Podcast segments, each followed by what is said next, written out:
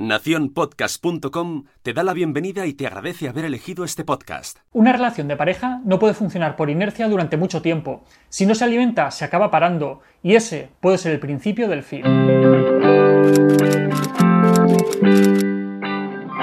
Al principio todo el tiempo es para ti, tú no tienes que dar explicaciones a nadie, tu tiempo es tuyo.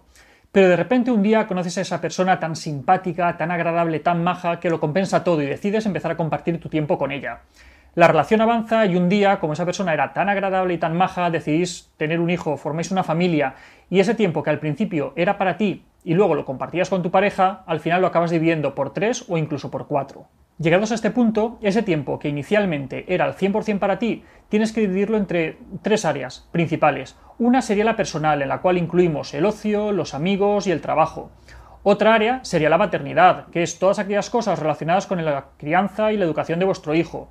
Y otra parcela es la de pareja, que es todo lo que vosotros soléis hacer como pareja antes de que fuerais más. Muchas parejas comienzan a debilitarse llegados a este punto, porque en su afán de ser los mejores padres del mundo, que es algo que todos queremos ser, de ser unos buenos trabajadores y tratar de mantener más o menos las amistades, acaban dejando en el último de los lugares a su pareja. Esto al principio no se nota porque la crianza y la educación de los hijos requieren tantísimo de nosotros que todo lo demás parece que ni siquiera exista. Es en el momento en el que los hijos empiezan a ser un poco más independientes, un poco más autónomos, alrededor de los tres años aproximadamente, cuando empiezan el colegio, en el que muchas parejas se dan cuenta efectivamente del abandono al que han acabado sometiendo su relación.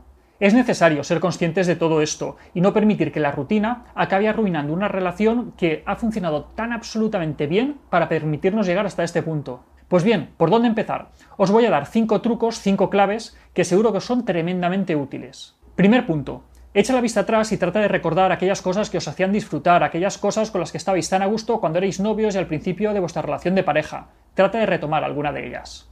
Segundo punto. Reservad un hueco en la agenda para vosotros. En la agenda cabe el trabajo, caben los amigos, cabe el deporte, cabe el ocio. ¿Por qué no meter también a la pareja?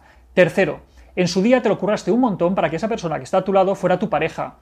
No dejes de esforzarte, trata de reenamorar a esa persona cada día. Ese esfuerzo tiene que seguir presente. Cuarto, sea agradable con tu pareja. Evita que el estrés, que la tensión, que la rutina del día a día acaben haciendo que os comportéis como unos autómatas. Quinto, sorprenda a tu pareja. Hazle un pequeño detalle, llámale a mitad mañana para ver qué tal le está yendo en el trabajo, preséntate en casa con algo del supermercado que sabes que le encanta, te lo va a agradecer.